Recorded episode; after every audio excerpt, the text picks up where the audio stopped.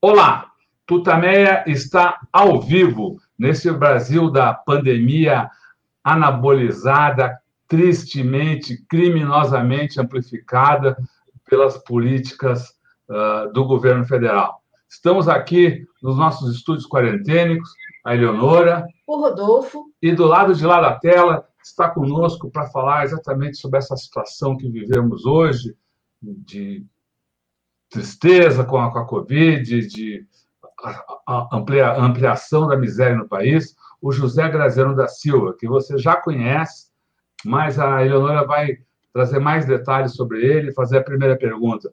Antes disso, eu quero convidar o Graziano, a Eleonora e você que está aí conosco a, a se somar num grande manifestação, num grande abraço, numa grande manifestação de solidariedade a todos os parentes, amigos, colegas de trabalho, conhecidos das vítimas da Covid no Brasil. Um número que, para tristeza nossa, para tristeza do país, está sempre crescente, está sempre crescente.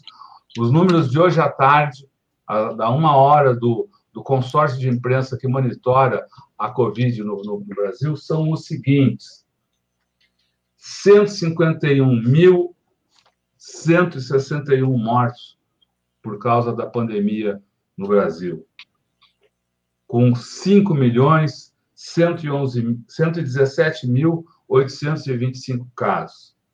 Essa é uma situação que, ao contrário do que dizem alguns, só tende a se agravar. Basta ver o, o exemplo do que está ocorrendo hoje na Europa.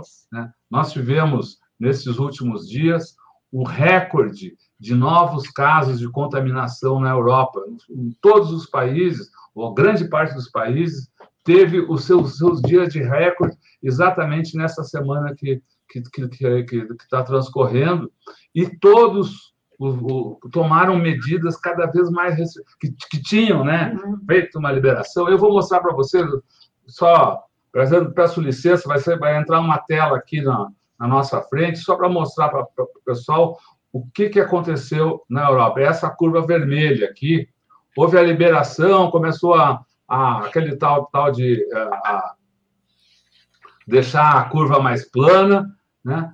E com a liberação, olha só o que acontece. Número de casos novos é isso que está circulando no, no, no, na Europa agora. Por isso, a França hoje anunciou nada mais nada menos do que toque de recolher em Paris e em mais oito cidades. É, isso que é, alguns dizem. e uh, Alemanha, Espanha, Itália, Reino Unido, todos também tomando novas medidas de proteção mais severas do que anteriormente, por causa dessa, desse rebote aí, uhum. uh, que vem com gravidade ainda maior. Então, cuidado quando o senhor falar, não, tá calmo, vamos liberar a situação.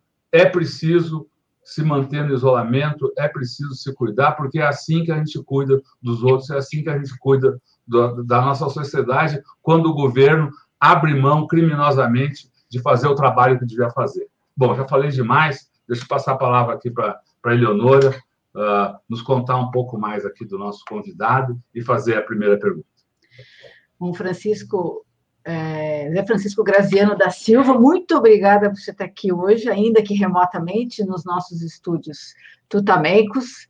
É, Graziano Agrônomo, pai do Fomizé, do programa que revolucionou aí o, o país, é, ex-diretor-geral da FAO, Organização das Nações Unidas para Alimentação e Agricultura, é uma pessoa que conhece profundamente as condições uh, do país e do campo. Eu queria começar, Graziano, te fazendo uma pergunta muito geral, a sua avaliação geral da situação do Brasil e do mundo nessa, nessa pandemia que deixou todo mundo muito, que está deixando todo mundo muito perplexo e os paradigmas estão, estão se modificando. Como é que você está vendo a situação mais geral do mundo e do Brasil nesse momento?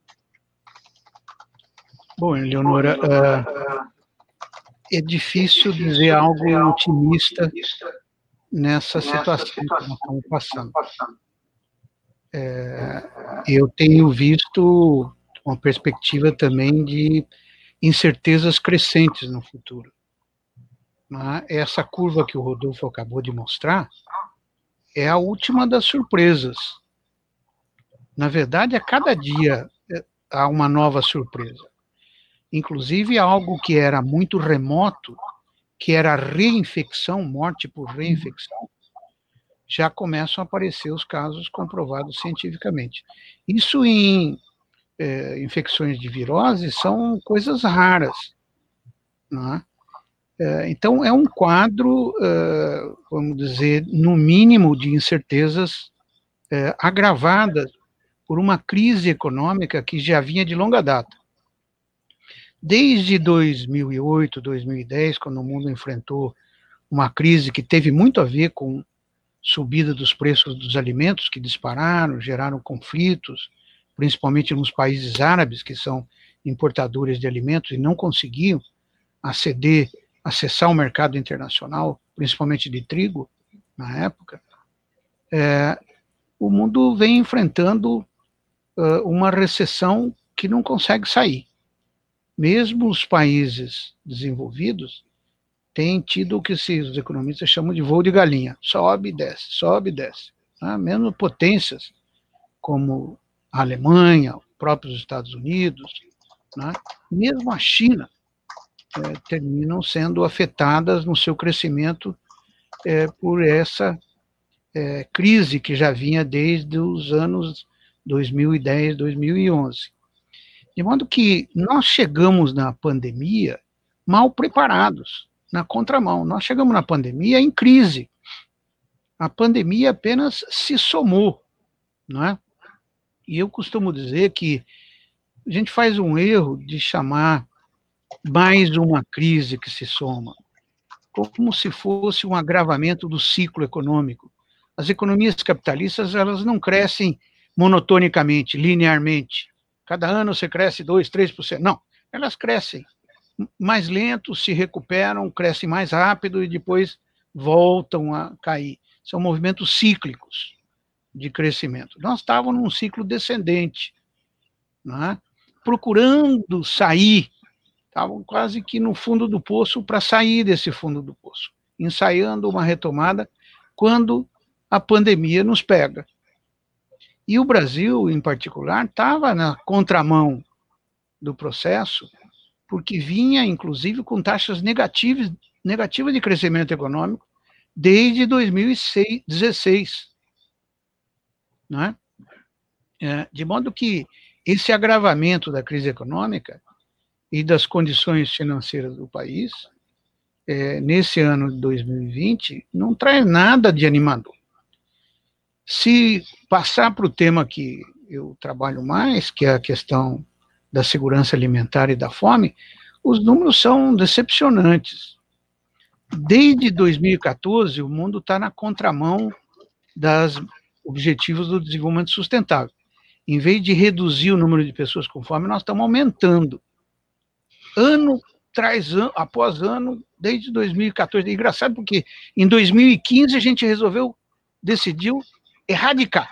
Antes, até 2015, o mundo estava comprometido a reduzir a fome e a pobreza à metade. Aí vem o Ban Ki-moon, otimista com os objetivos do milênio, vamos aproveitar, dobrar a aposta. Nada de reduzir a metade, vamos erradicar. Vamos erradicar a fome, vamos erradicar a miséria. É? E a partir daí, a fome voltou a crescer e, infelizmente, também nesses dois últimos anos, também a miséria voltou a crescer. É? Esse é o quadro. No caso brasileiro, isso é agravado é, por uma crise política é? É, que enfrentamos desde a deposição da presidenta Dilma. Essa crise tem se agravado, tem se aprofundado, não é? é, sem que a gente consiga é, sair dela. É, e essa crise se manifesta num desmonte do aparelho público de proteção ao cidadão, das chamadas políticas públicas, né?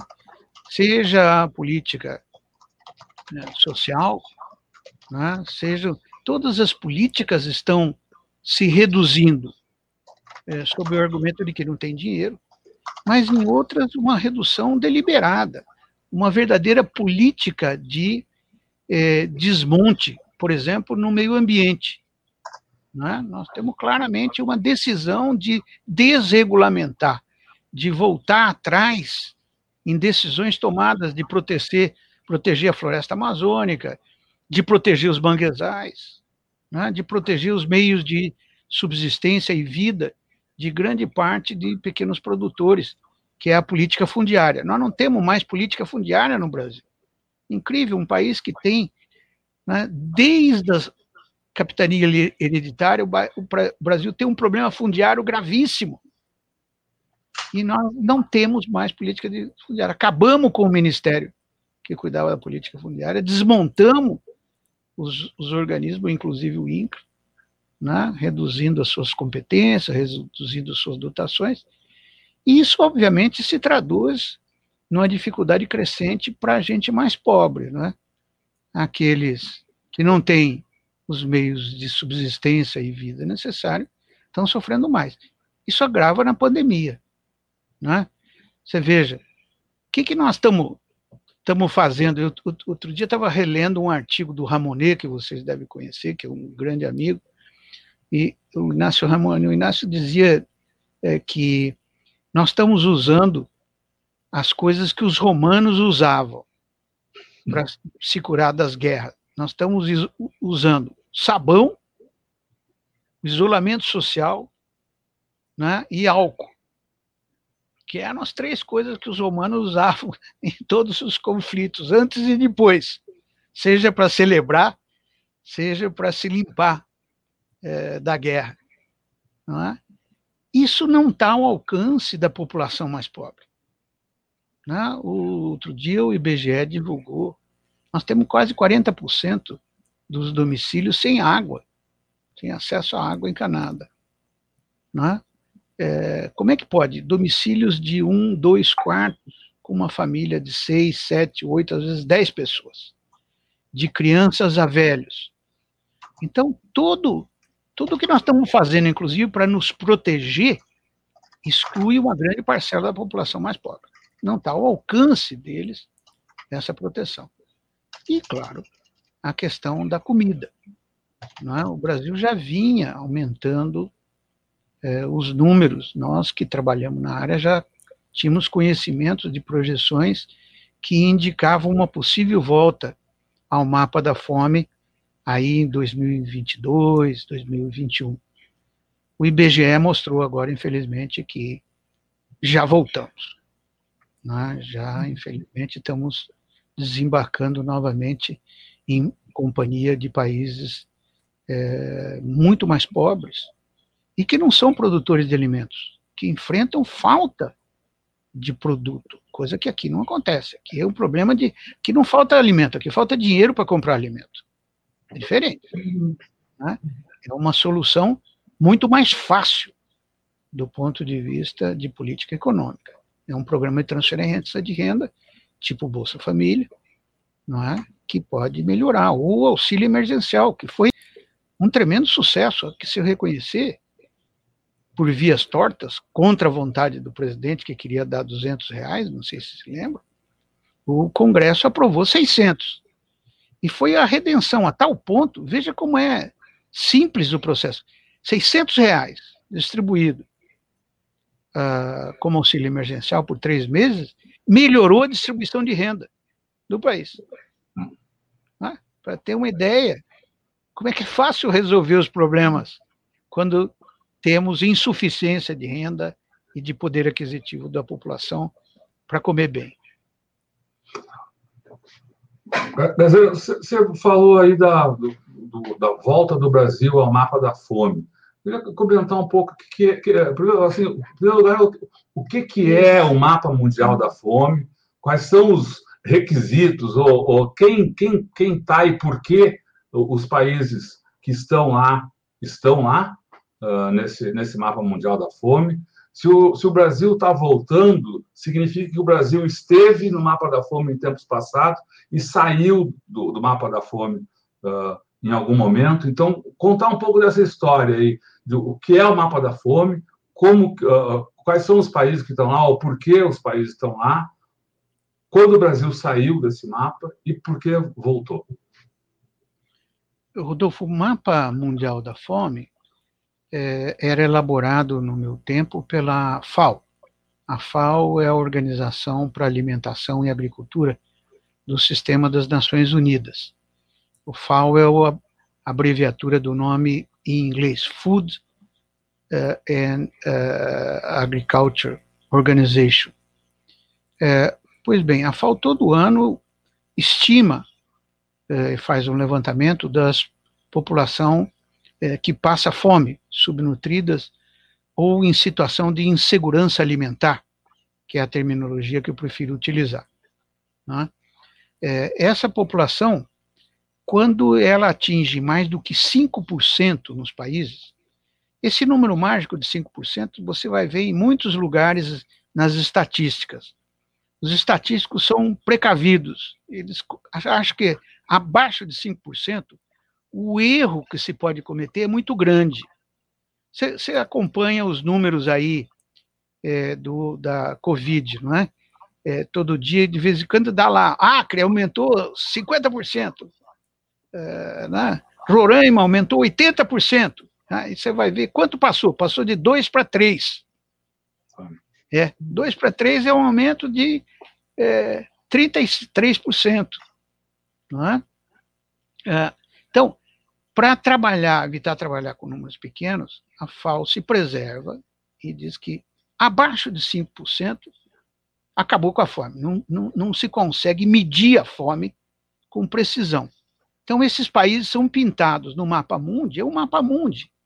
É, eu, infelizmente, não tenho aqui na minha sala, é, mas é, esse mapa é pintado de azul os países que estão livres da fome, que tem menos de 5%, que, em geral, são os países do norte. Parecem todos coloridos de azul. Canadá, Estados Unidos, Europa. Né? E os países que têm mais dos 5%, aparecem em vermelho, que em geral são os países da África e alguns países da Ásia. Né? É, o Brasil, quando aparece, você vê o mapa da América do Sul, o Brasil domina. Então aparecia quase que praticamente a América do Sul inteira vermelha pela presença do Brasil, irradiando fome, digamos assim. Muito bem. Em função das políticas adotadas desde o governo Lula, em 2003, capitaneadas aí pelo programa Fome Zero, o Brasil foi reduzindo a insegurança alimentar. Né? Insegurança alimentar é quando as pessoas não comem o suficiente para se manter vivas. Né? A gente diz que tá, não estão seguras alimentarmente. Né? Então, que, e, e, e, ele foi reduzindo, reduzindo, até que em 2013, com as estatísticas publicadas pelo próprio IBGE e coletadas pela FAO, o Brasil foi declarado como tendo saído, ou seja, reduzido a proporção da sua população abaixo de 5%. Então, o primeiro mapa que aparece o Brasil azul, é, no tempo que eu estava na FAO, foi o mapa de 2014, que eu fiz questão de ir pessoalmente a Nova York entregar a presidenta Dilma na Assembleia Geral das Nações Unidas, em setembro. Né? É, tem uma foto minha entregando o mapa dela na saída da plenária é, onde ela tinha acabado de falar.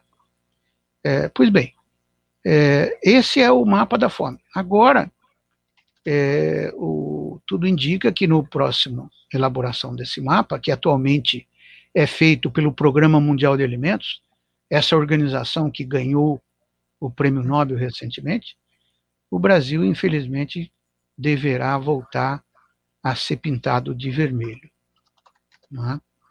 É, e é um dos poucos países do mundo que tem proporção grande de produção de alimentos, é um grande exportador, como é a Argentina também, infelizmente. Muito provavelmente a Argentina figurará ao lado do Brasil em vermelho na América do Sul, para vergonha nossa, porque outros países como Chile, Paraguai, própria Bolívia, é, deverão estar fora. Nós faremos companhia Venezuela, Brasil, Argentina, pintados de vermelho no mapa da fome do próximo ano, provavelmente. Você disse há pouco que o problema não é a falta de alimentos do Brasil, assim como a Argentina, mas o Brasil, especialmente, é um grande produtor de alimentos no, no mundo. Que o problema não é a falta de alimentos, o problema é o dinheiro para comprar os alimentos. É, eu queria que você resumisse para a gente qual é a sua visão é, da, das principais razões dessa distorção. É a questão fundiária? É, o, o que, que pega para que a gente não consiga né, ter uma distribuição mais, mais equivalente, é, e, e de te perguntar sobre como você caracterizaria esse governo que amplificou muito as políticas contrárias, né, a, a, contrárias a justamente reduzir essas diferenças. Muitos dizem que o governo Bolsonaro é um governo do, do agronegócio, entre outras, entre outras uh, qualificações. Você diria que Bolsonaro faz o governo do agronegócio e por que o agro, agronegócio não consegue alimentar, não alimenta o país e, e consegue tirar a sua população da situação de fome? Olha, eu não tenho dúvida que o agronegócio é um forte apoiador do governo Bolsonaro, né, em particular da ministra Tereza Cristina, é, que é uma das expressões da liderança da bancada ruralista era do líder, uma das líderes da bancada ruralista no Congresso, não tenho dúvida. Mas não é totalmente verdade isso que você disse, que o agronegócio não alimenta os brasileiros. Não é? é veja bem, é, eu não quero aqui repetir essa, o agro é tudo, o agro é pop, o agro, até porque não estamos na Globo, né? É, mas, é, o, vamos tomar um exemplo aí muito criticada, a soja. Não é? A soja não é produzida só por grandes propriedades. É, tem uma grande participação de pequenas propriedades na produção de soja. E nem toda a soja que nós produzimos, o Brasil é hoje o primeiro ou segundo, dependendo do ano, maior produtor de soja, só ficando abaixo dos Estados Unidos. É? A soja que nós produzimos, ela é exportada é, basicamente na forma de farelo. Ela é triturada e tirada parte do óleo. Bom, o óleo fica aqui. É, você deve cozinhar com óleo, Leonora, né? Você deve cozinhar, até porque é um dos produtos mais saudáveis. Nós demos um passo extraordinário na alimentação quando mudamos os óleos de origem animal, como banha de porco, né? É, entre outros, para óleos vegetais. E a soja logo se despontou como um dos principais óleos. Se você usa é, óleo de oliva importado, você com certeza está comendo pelo menos 30% desse óleo de oliva é óleo de soja misturado. Porque o óleo de oliva puro tem um sabor horrível, dá dor de barriga. É, é difícil quem goste. Eu, por exemplo, gosto família italiana tem a tradição de comer o óleo puro de é, virgem de oliva. Mas ele é verde escuro, denso, muito diferente desse óleo amarelado que está aí, essa cor é óleo de soja. Então, nós comemos soja. Eu vivo sempre brigando com o Lula, ah, mas eu não como soja. Come. Come soja num monte de lugares que você não sabe, na forma de farelo, na forma de óleo, na forma de componentes das proteínas que são muitas vezes tirada da soja e misturada a outros produtos é, via indústria alimentícia. Então, é, essa que o agronegócio não tem importância na alimentação não é, não é verdade. O que o agronegócio tem é uma vocação exportadora, uma vocação exportadora que é construída pelo governo. Né? o governo isenta, até hoje, os produtos primários de exportação. Então, o farelo de soja não paga imposto para ser exportado. O óleo paga. Né? Os produtos processados pagam.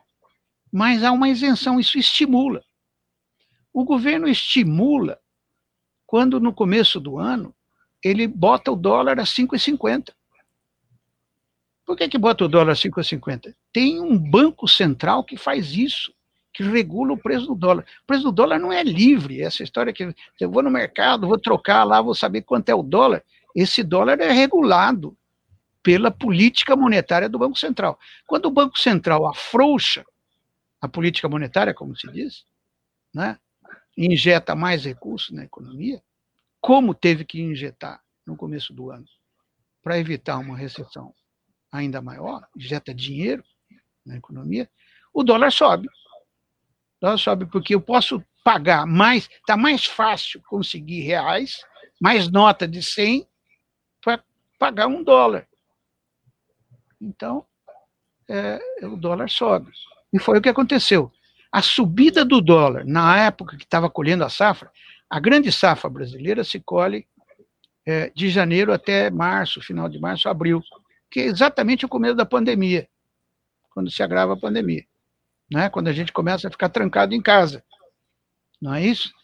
É, eu me lembro bem porque foi quando nós tentamos voltar para o Chile e não conseguimos, estava tudo fechado. Né?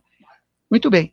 Esse dólar ajudou a exportação de soja e ajudou a exportação de um produto que é a base da nossa alimentação, que é o arroz. Né?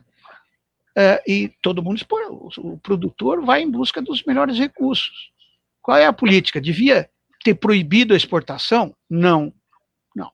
Não, não se recomenda essa política, porque essa cria uma política de pânico no mercado internacional, os preços sobem mais ainda. Né? O que devia ter feito é não desmontado a Conab. Há anos que nós não temos estoque regulador de arroz, sabendo que esse é um produto básico. A FAO recomenda que produtos da cesta básica tenham pelo menos três meses de estoque. Três meses de estoque dá tempo de você fazer uma substituição desse produto, se o preço sobe, com tranquilidade, com calma, dá tempo de importar o produto, se for necessário. Nós não temos estoque de arroz. Agora, não é só o arroz que sobe, sobe o feijão também. Por que, que sobe o feijão? O feijão não é exportado. O feijão não é uma commodity. Embora seja um grão, uma leguminosa, o feijão não é uma commodity. Não, não é como o arroz, o milho, o trigo, que são commodities que são exportadas, que têm mercados internacionais. Se você procurar é, um mercado internacional de feijão, não vai achar. Se você procurar uma bolsa internacional para negociar feijão, você não vai conseguir vender o seu feijãozinho. Não tem.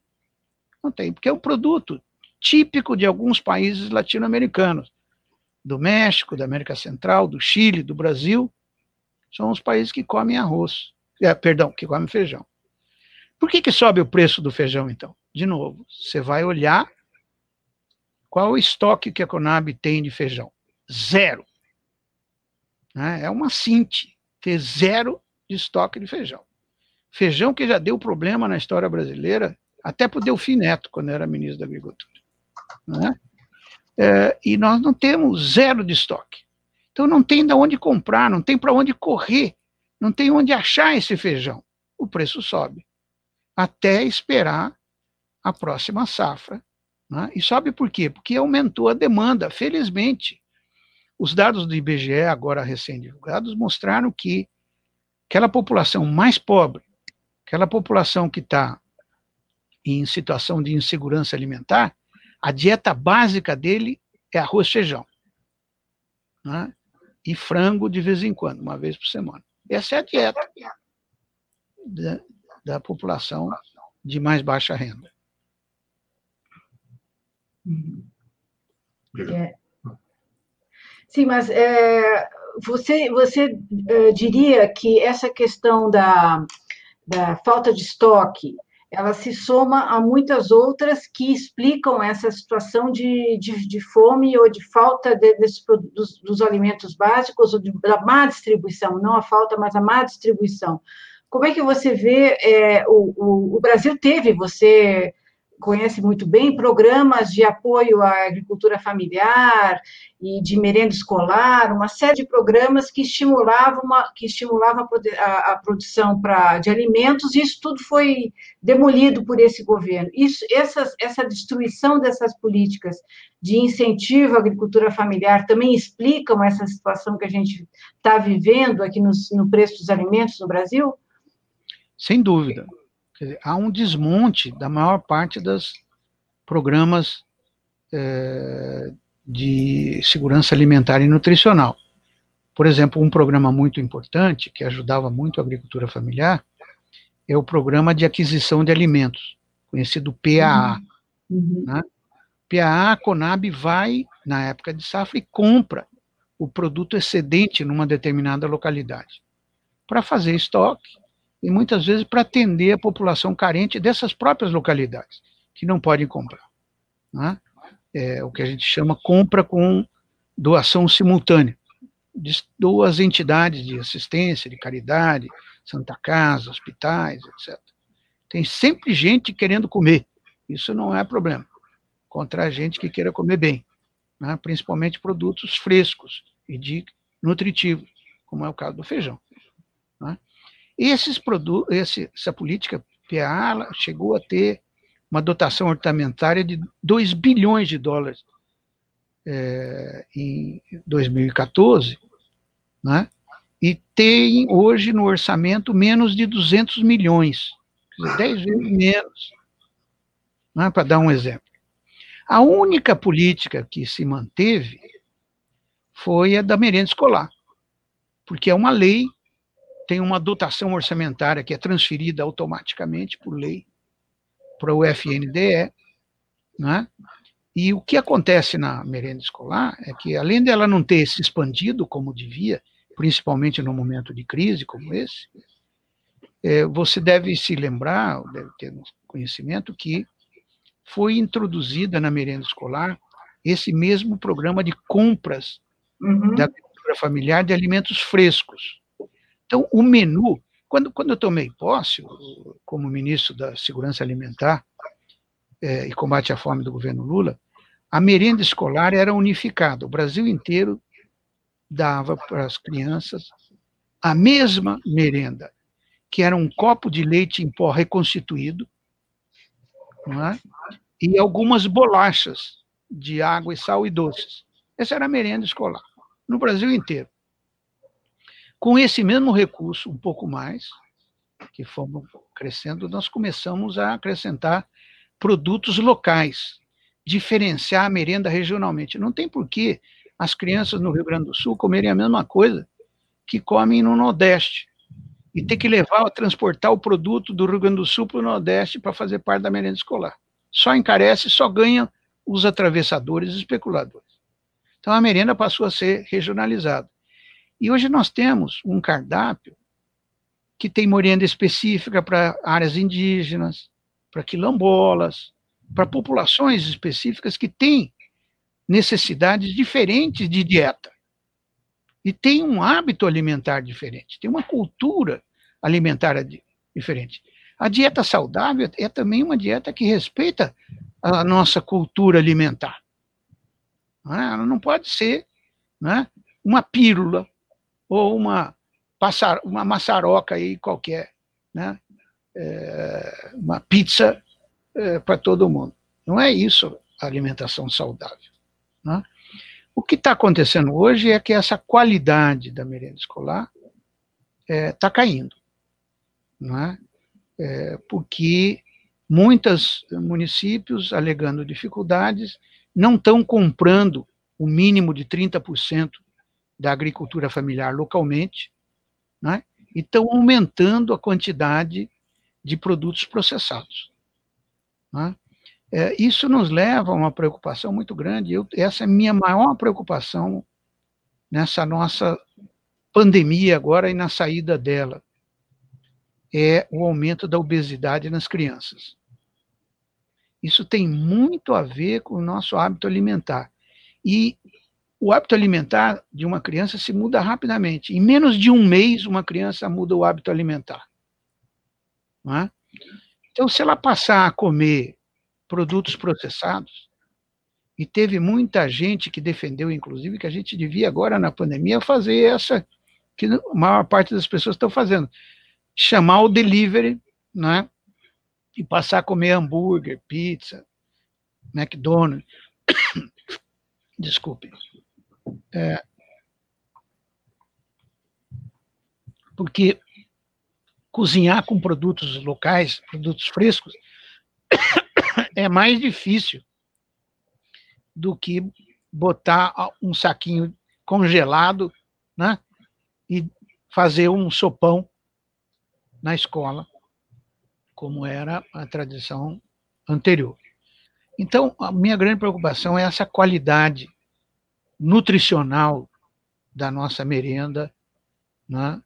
é, que está baixando aí pelas indicações que temos nessa pandemia, apesar do esforço que faz o pessoal do FNDE. É. Eu queria só voltar ainda uhum. ao, ao, mapa da fome, só para pontuar, deixar as coisas bem, uhum. bem claras aqui para o nosso público e para a gente entender bem. O, o, a volta a, a, principal causa da volta ao país ao mapa da fome é, está relacionada à destruição, ao desmonte dos, pro, dos programas de proteção à, à população carente, ou, ou, ou, foi mais influenciada pela pandemia, enfim, uh, enfim, a, a, a, destruição da proteção ao, ao, ao, povo mais carente é um programa de governo e que, que ele que levou que levou, deve levar o país de volta ao mapa da fome? Olha, Rodolfo, nós vimos gradativamente voltando ao mapa da fome em função da crise econômica que o Brasil nunca conseguiu sair é, desde 2014, para ser mais preciso. É, nós estávamos crescendo muito pouco, e no Brasil, a falta de crescimento significa falta de geração de empregos. Nós temos uma população jovem, todo ano entra um contingente expressivo de gente procurando emprego. Então, não crescer significa não gerar emprego, gerar desemprego. Né? E se ao mesmo tempo nós congelamos os programas de transferência de renda, como é o caso do Bolsa Família e outros vários programas que no Brasil tem, né, a situação se agrava ainda mais. Se somado a isso a gente desmonta ainda a infraestrutura de produção, proteção da segurança alimentar e nutricional, a coisa é ainda pior para os mais pobres. Rodolfo, quero chamar a atenção para uma coisa. Uma política de segurança alimentar não é para pobre, não. Todo mundo precisa comer saudável. Não é só pobre. Inclusive os ricos não comem bem no Brasil. Tanto é que nós temos uma epidemia de obesidade. Temos mais de 20% da população obesa e 40% com sobrepeso. Né? Isso está se agravando agora na pandemia, porque as pessoas estão comendo mal. E nós não temos educação nutricional alimentar, exceto por conta da merenda, que é um efeito demonstração. A criança vê lá, come fruta, verdura, leite, ovos, chega em casa, pede para a mãe. É? Exceto por esse efeito demonstração, não há um programa, como tem os países desenvolvidos, a Europa tem isso, Estados Unidos tem isso, Canadá tem isso, de educação alimentar, que se aprende na escola, que se aprende na televisão. Agora, durante a pandemia, virou moda esses programas de culinária. Né? Os chefes aí estão bombando, só dá programa de ensinar a cozinhar, etc, etc. Mas isso é uma, infelizmente, é algo passageiro. Né? Nós devíamos saber o que comemos. Nós não sabemos o que comemos. Nós terciarizamos o nosso domínio do que comemos, da nossa alimentação, não é? é para terceiro. Rodolfo, eu duvido que você saiba o que tem uma salsicha. Melhor não saber. É. E se não Logo sabe, eu diria isso. O conselho é. é. da Leonora e meu. Não, melhor não ficar querer saber. Não. Melhor não, não comer. não comprar e não saber. E logo, logo essa pergunta aí, que a salsicha é, é, é, é um, um dos, os, dos símbolos é exatamente desse, da, desse tanto do capitalismo quanto do, é. do, da luta do sindicalismo, quanto, quanto da luta por uma comida melhor. Né? Estou é. lembrando agora do, do, do, início do século passado nos Estados Unidos, a, as denúncias feitas pelo uh, Upton Sinclair acerca da, da indústria é. da, de, de, salsichas, que foi o livro The Jungle, né? É. Há uma frase famosa atribuída ao é, chanceler Bismarck, da Alemanha, é, no tempo, na Primeira Guerra, é, que ele dizia: se o povo soubesse como são feitas as leis e as salsichas, haveria uma revolta geral. É.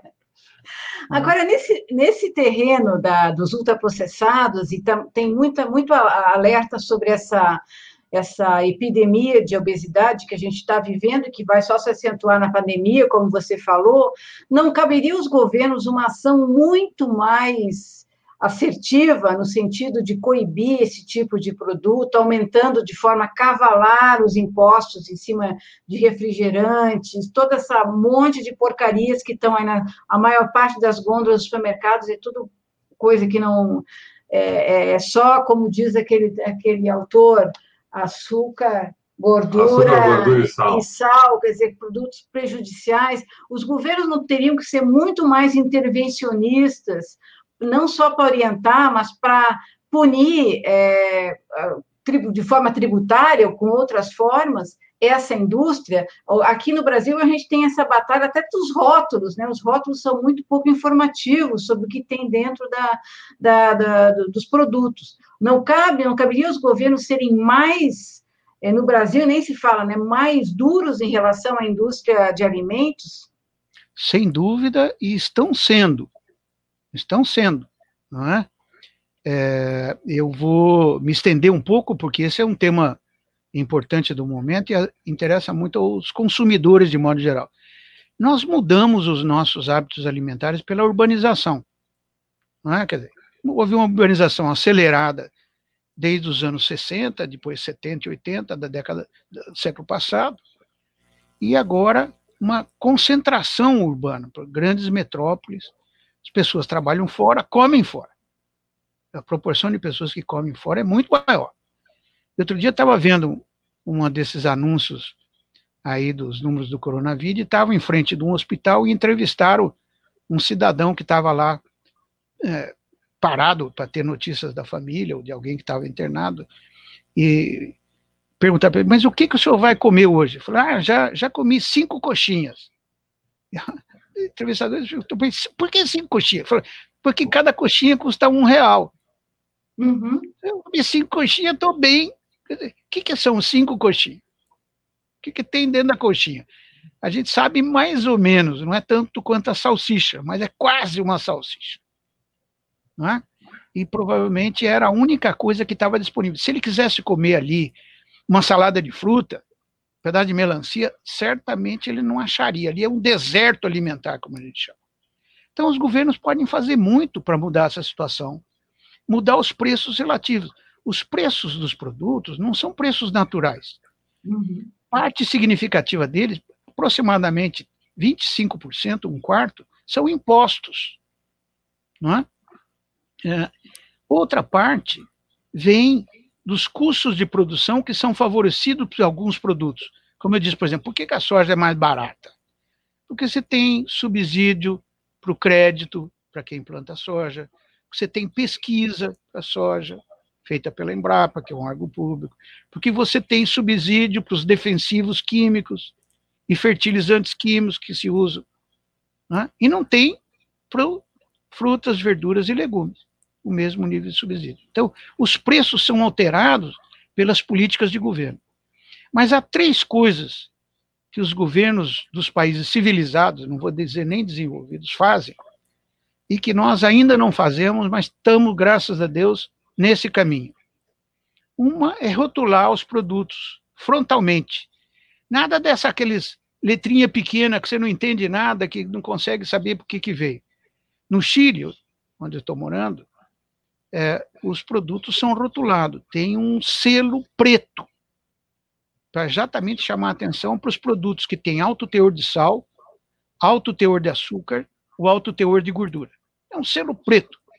E os produtos que têm esse selo preto não podem usar nenhuma caricatura na embalagem para atrair criança, não pode usar nenhum personagem, como o personagem do Maurício, ou uma figurinha, ou um, um jogador de futebol como o Neymar, não pode estar na capa, na, na propaganda desses produtos.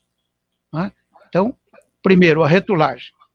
A segunda coisa, o Brasil está nesse caminho, o IDEC ah, uma, teve uma grande luta para conseguir que, a questão de uma semana, a Anvisa adotou um sistema similar de rotulagem frontal, né?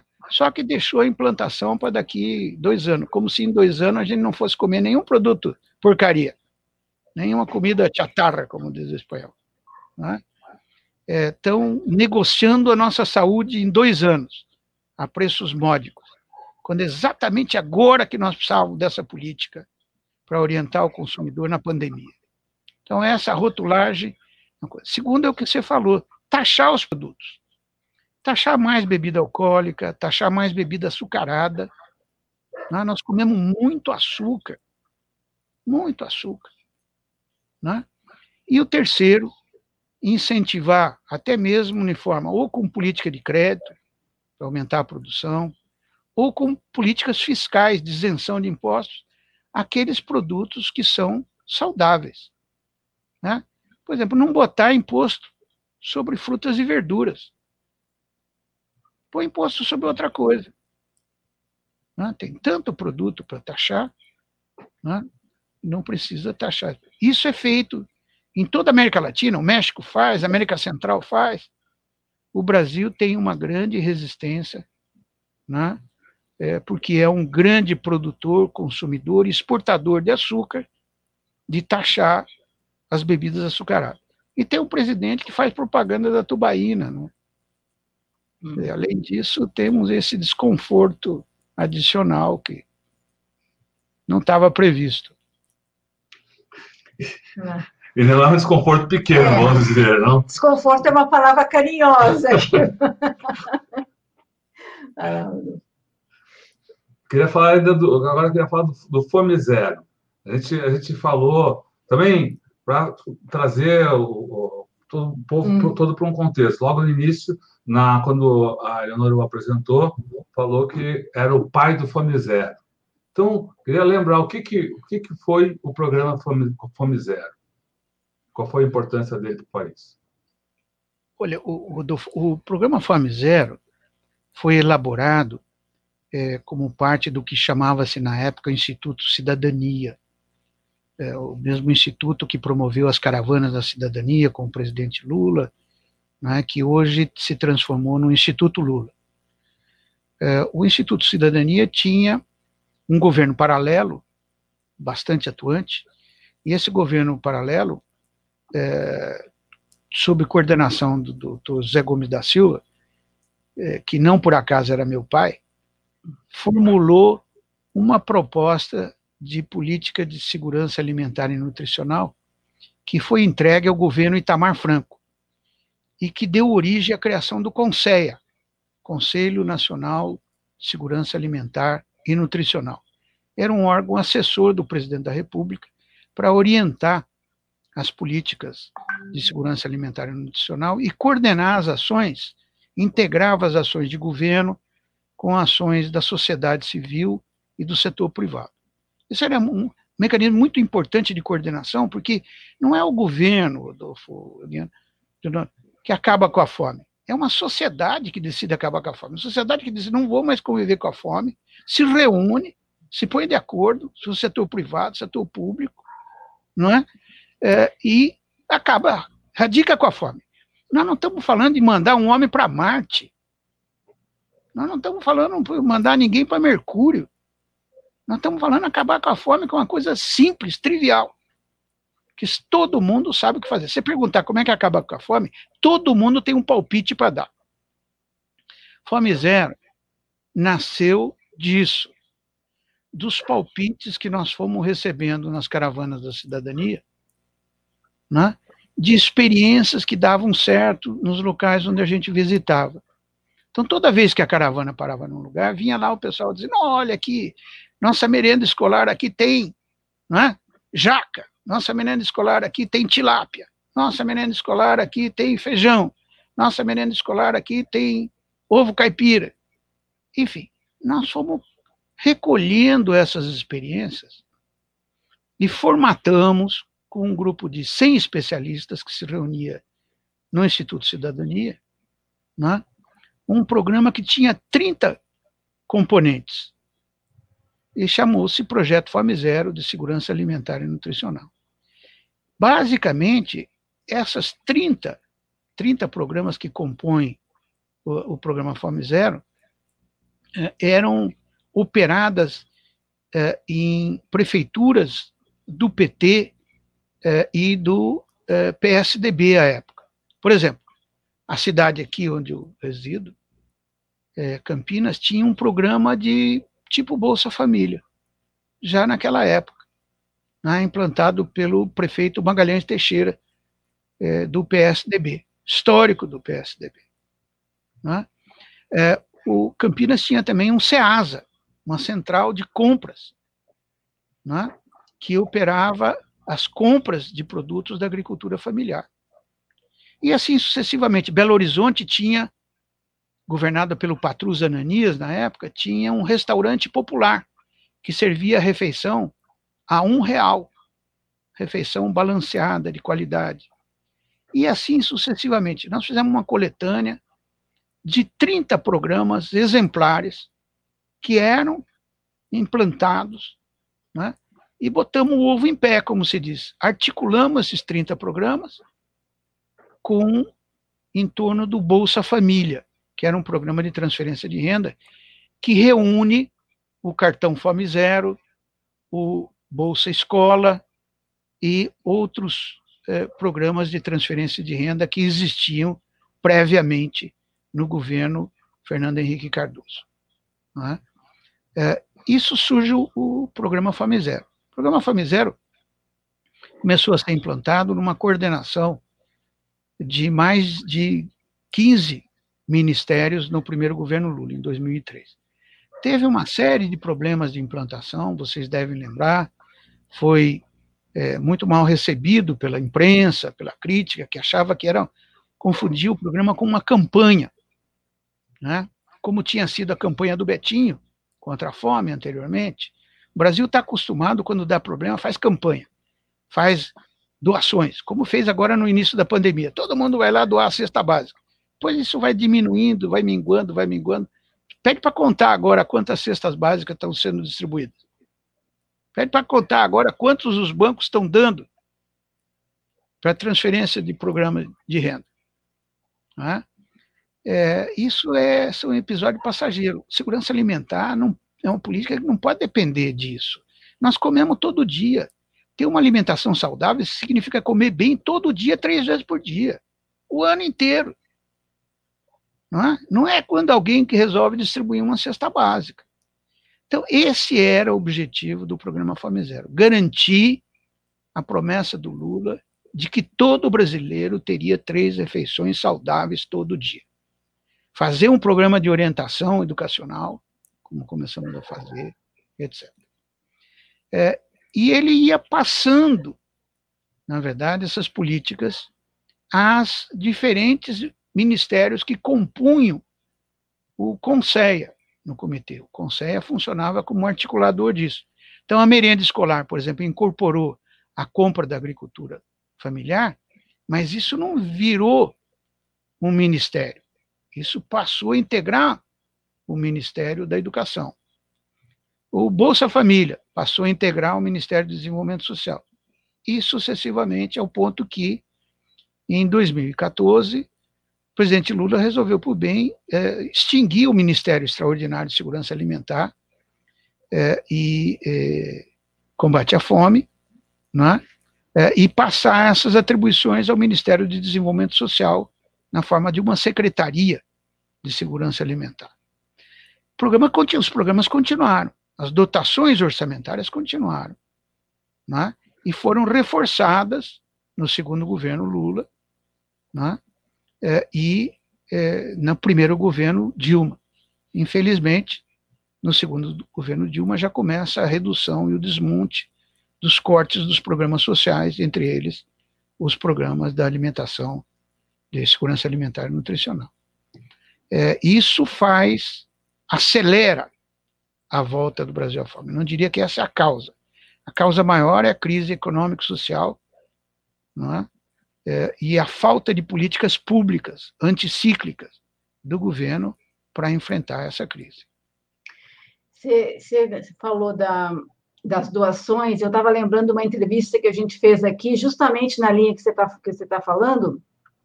Nós ouvimos aqui uma liderança de Paraisópolis, essa grande favela que tem aqui em São Paulo, comunidade lá do Morumbi, ele dizendo que logo no início da pandemia tinha muita gente fazendo doação, estava aquele clima, não vamos ajudar, vamos ajudar, isso durou uns um, dois meses agora. O que ele tá, nos relata na entrevista é que agora a fome está voltando né, na, na favela e há muito, muita atenção, muita preocupação sobre as consequências sociais de uma fome ah, que poderá ficar mais aguda agora com o fim do auxílio emergencial. Você, que, como é que você vê essa, essa, essa consequência social do aumento na fome no Brasil, que que infelizmente deve voltar a ficar mais forte? Uh, olha, uh, eu já tenho manifestado de que o que segurou o Brasil agora de ter uma grande fome né, é, foi é, o auxílio emergencial é, de 600 reais. Eu não sei como será o impacto a hora que ele começar o cidadão receber metade dos 600. E metade já não dá para comer e pagar aluguel. Vai ter que escolher entre comer e pagar aluguel. Né? E pagar suas contas de luz, de água e outras contas, é, transporte principalmente. Né? E a gente sabe que nesse quadro sempre é a alimentação que é sacrificada. Primeiro diminui a qualidade dos produtos, né? passa para um produto de qualidade inferior, espaça o consumo de produtos proteicos, em vez de comer carne todo dia, passa a comer uma vez por semana, uma vez por mês, depois não come mais carne. Né? É, e é, passa a reduzir o consumo dos adultos mais velhos. É muito comum a estratégia nas famílias mais pobres da avó num jantar para uhum. poder dar para o netinho. Né? Diz que é indigesto jantar. Indigesto coisa nenhuma. Indigesto é ir pra, com a barriga vazia para cá. Né? É, mas é uma estratégia conhecida, não só no Brasil, em todo o mundo, de redução do consumo de alimentos, de privação, que é o que a gente chama de insegurança alimentar moderada. O Brasil tem uma grande proporção da população já revelada pelo é, estudo aí do IBGE nessa situação. Se não me engano, é, atingimos quase 60%, é, 40%, perdão, é, de severa e moderada, que são as formas de privação alimentar, insegurança moderada e severa, são as formas de privação da segurança de alimentos que nós já estamos sofrendo. Isso tudo antes da pandemia. Pandemia não tem nada a ver com a volta do Brasil ao mapa da fome. Tudo isso aconteceu antes da pandemia. A pandemia agrava. A pandemia, até agora, não teve uma repercussão maior, graças ao auxílio emergencial. Mas se cortar o valor, ou se cortar definitivamente, como o auxílio está previsto para terminar no final do ano, né? eu temo que a gente passe dos atuais números estimados em 15 milhões de pessoas passando fome, há uma proporção de muito maior, chegar aos 40 milhões que nós enfrentamos na época do início do governo Lula, quando começou exatamente o Fome Zero. Eu queria pedir, pedir licença para falar. Amanhã nós estamos fazendo, eu. Sim, com, a gente ia perguntar. Vai lá. É, com um grupo de companheiros que trabalhou desde o início no programa Fome Zero, nós estamos fazendo um tipo de um relançamento do Fome Zero na forma de um Instituto Fome Zero. convencidos de que a política de segurança alimentar, principalmente no Brasil, de tantas desigualdades sociais, tem que ser uma política permanente. Tem que ter uma atenção permanente com a segurança alimentar. O Brasil descuidou, os governos deixaram de dar prioridade ao combate à fome, achando que o problema estava resolvido porque nós produzimos muito alimento. O presidente mesmo tem dito isso: aqui não tem fome, nós produzimos tanto alimento. Mas o problema da fome não é produzir alimento. O problema da fome é ter alimento, ter dinheiro para comprar os alimentos que a gente produz. Nós não temos. Não tem poder aquisitivo. É? Então, esse Instituto Fome Zero tem o objetivo de ser um tipo de um fiscal, um alerta né, dos governos e da sociedade como um todo, da importância de ter uma política permanente que cuide da alimentação saudável dos brasileiros. Não é só dar de comer qualquer coisa, não. Tem que dar alimento saudável. Né? Uma dieta saudável, ela tem que ter pelo menos 400 gramas diária de frutas, legumes e verduras.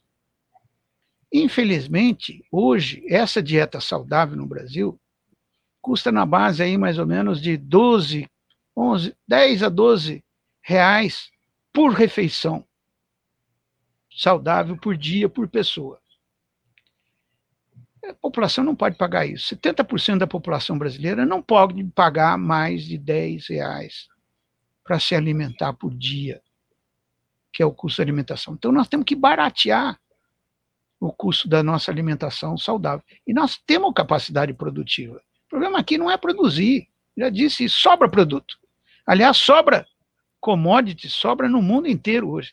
O estudo da FAO de 2020 mostra que é, em termos de commodities, nós vamos muito bem, obrigado. Tem disponibilidade para alimentar o mundo todo, embora tenha 750 milhões de pessoas ainda passando fome no mundo. O problema são exatamente frutas, verduras e legumes, produtos nutritivos saudáveis que nós não produzimos o suficiente, nem mesmo no Brasil, com essa quantidade de terra e riqueza de solo que nós temos. Adriano, eu queria eh, que você falasse sobre a questão fundiária, a questão da reforma agrária. O que tem a ver a alta concentração de terra que a gente tem no Brasil e que entra governo, sai governo, a gente não consegue reduzir a concentração de terra é, com a questão da fome? Olha, é, esse é um problema histórico no Brasil, né? Não vamos nos esquecer que o rei de Portugal dividiu o Brasil em 13 fatias e deu aos seus amigos queridos né, um pedaço para cada um. É, desde então, o acesso à terra tem sido sistematicamente dificultado. Em 1850, já antecipando a libertação dos escravos, é, se publicou no Brasil, se promulgou no Brasil a famosa Lei de Terras, essa lei de terras impede a possibilidade do acesso à terra devoluta, principalmente dos negros libertos, né? e também dos colonizadores que aqui chegavam. Acesso à terra só se podia fazer pela compra, né? é, e poucos tinham possibilidade de comprar, que vinham é, de países em situação miserável. As imigrações portuguesa, italiana, mesmo parte da migração japonesa antes da Primeira Guerra, é de, são de pessoas de muito baixo poder aquisitivo, chegavam aqui devendo o preço da passagem que tiveram que pagar para poder chegar aqui. Então não podiam pagar, iam trabalhar de colonos, iam trabalhar uh, nas indústrias na época nascentes. É? Essa foi a origem. De modo que a terra no Brasil nasceu concentrada, né? diferente de outros. Não sei se você gosta de Bang Bang, eu gosto muito de Bang Bang. Já viu aqueles filmes de Bang Bang que vai abrir no oeste, lá, colônia, cada um tem meio dia ou um dia para pegar, marcar a quantidade de terra dele, para ter. Essa foi a colonização do oeste americano. Uma colonização aberta, democrática, uma fronteira aberta. Aqui a nossa fronteira sempre foi fechada. né, pela lei de terras e por outras tantas formas de repressão, seja do latifúndio, seja dos jagunços, é, das milícias privadas, né, é, que impediam o acesso dos mais pobres à terra, dos poceiros, dos colonos, etc. Isso está na origem dessa concentração fundiária e está na origem da concentração de renda. Obviamente, uma terra concentrada, que é o meio de produção básico de grande parte da população, não vamos esquecer que hoje a maioria da população brasileira é urbana. Mas até 20 anos atrás, a maioria da população nossa era rural. Então, você tem uma população rural grande, mais da metade, às vezes, em algumas regiões do país, como o Nordeste, impedida de ter acesso à terra, de ter que trabalhar como boia fria, com salários miseráveis, aviltantes, é uma concentração não só dos meios de produção da terra, mas também da renda. A concentração da terra favorece a concentração da renda é, no Brasil e tem essa origem histórica. E nós nunca fizemos políticas de valorização, por exemplo, do salário mínimo, que só foi feita no governo Lula.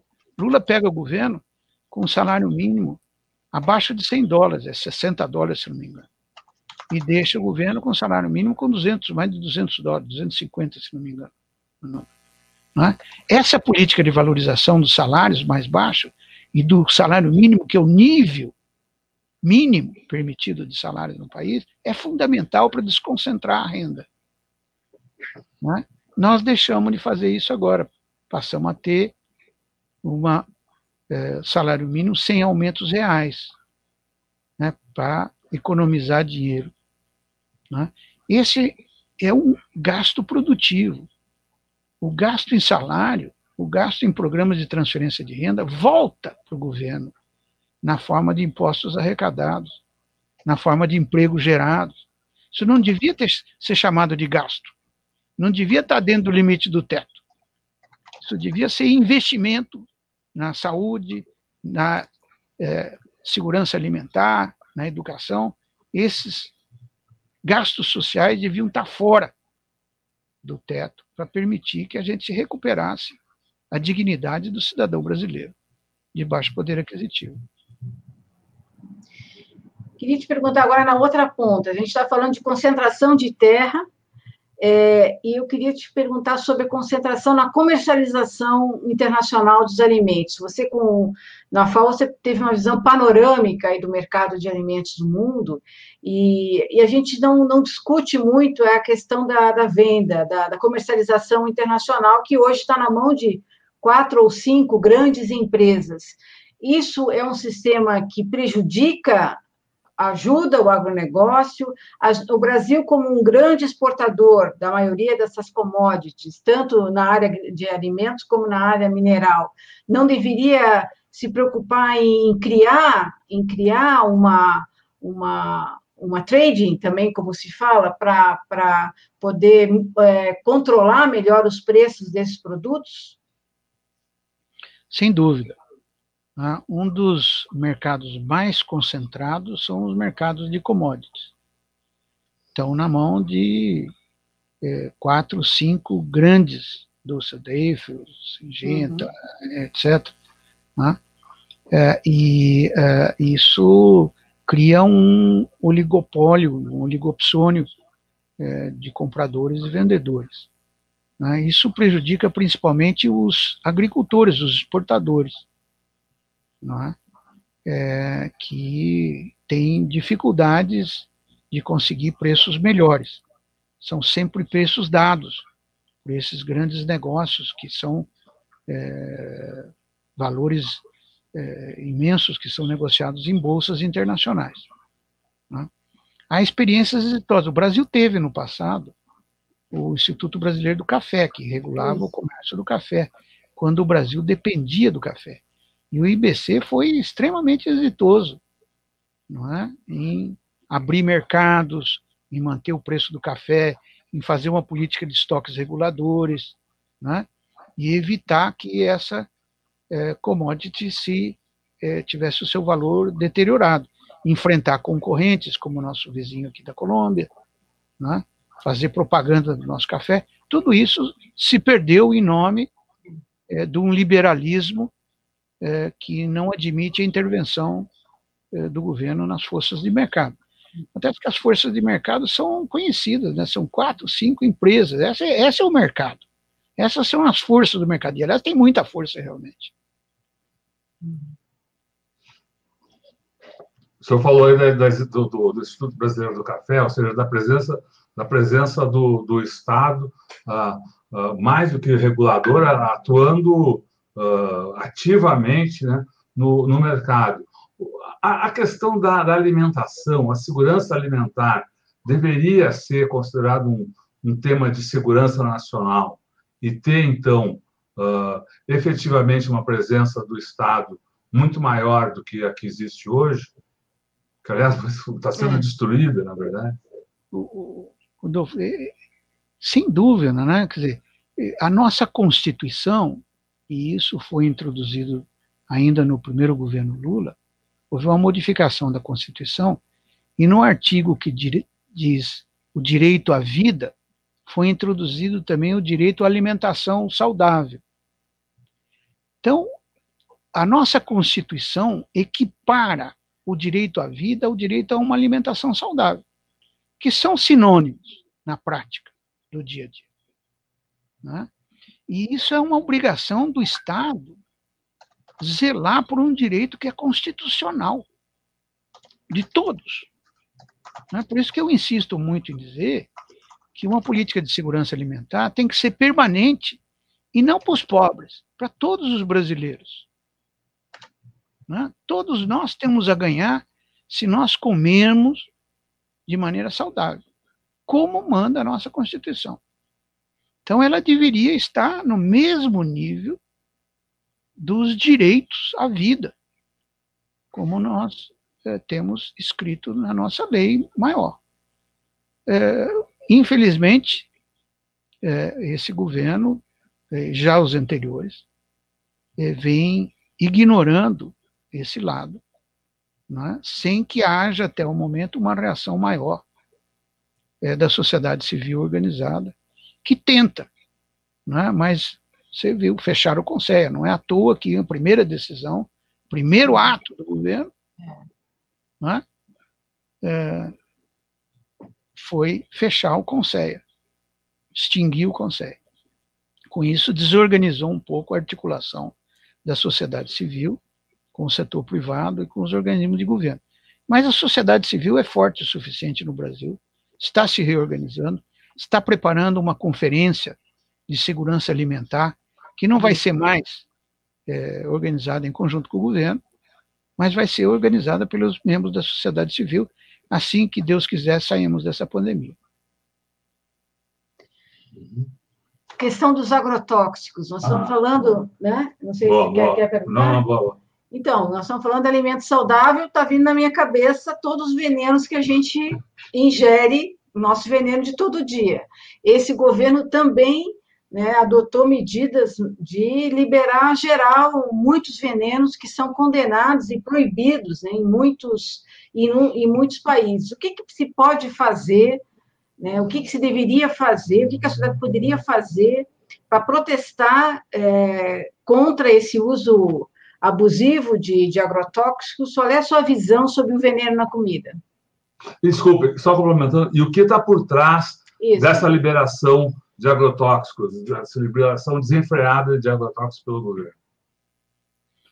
Olha, é, eu é, não me preocupo tanto com, com o tema da liberação disso, né? embora isso seja um problema também. Né? A, vocês sabem que é, o que não presta mais no mundo desenvolvido, eles mandam para a gente, né? Desde pneu velho, motor de carro usado, tem uma série de coisas que são proibidos né, em outros países e acabam batendo nos países é, é, pouco desenvolvidos, né, que não têm uma legislação protetora. E entre eles os agrotóxicos, uma série de produtos que são proibidos é, em outros países e que são fabricados aqui, ou são exportados para cá. Os europeus são especialistas disso. O cinismo europeu vai um pouco por aí, quer dizer, eles proíbem lá, mas exportam para cá. Né? Muitos agrotóxicos. Inclusive esse paraquat que nós estamos discutindo agora. Não é isso? É, são fórmulas, são patentes é, detidas pelos países desenvolvidos. Muito bem, o que, que acontece? O nosso, nossa regulamentação existe, mas as quantidades permitidas aqui são é, muito acima das quantidades permitidas nos países desenvolvidos.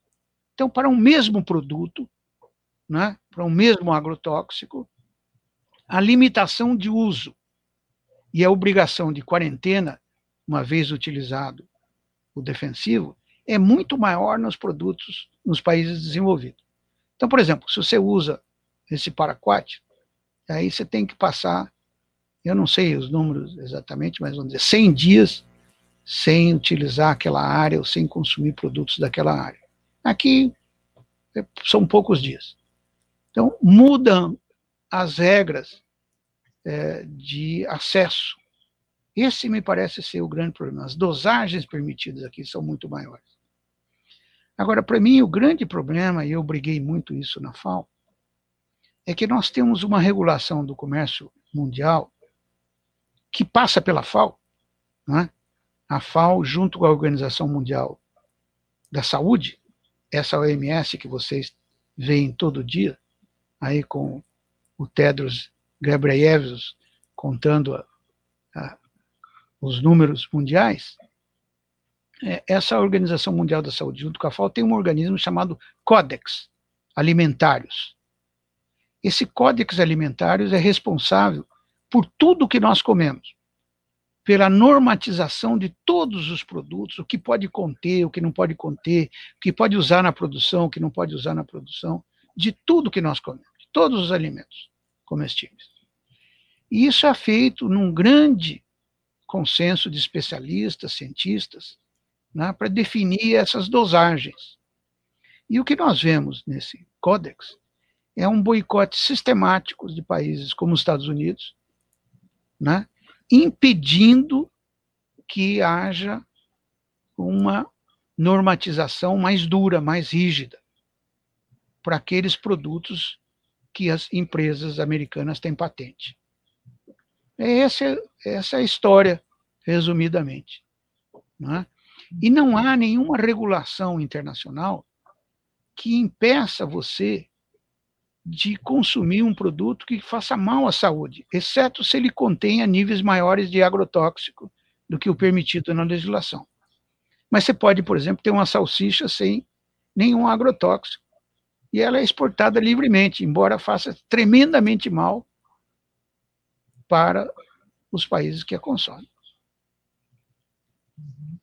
Agroecologia, qual é a sua visão? É possível esse, que esse conceito, essa maneira de produzir, tenha uma expansão é, global ou vai ser, é, você enxerga a agroecologia como uma produção de nicho? Como é que você vê essa a questão da produção de alimentos, tendo em vista esse, essa preocupação com, a, com o alimento saudável, com a produção saudável? É possível a gente imaginar o um mundo consumindo alimentos apenas de agroecológicos ou isso é uma quimera?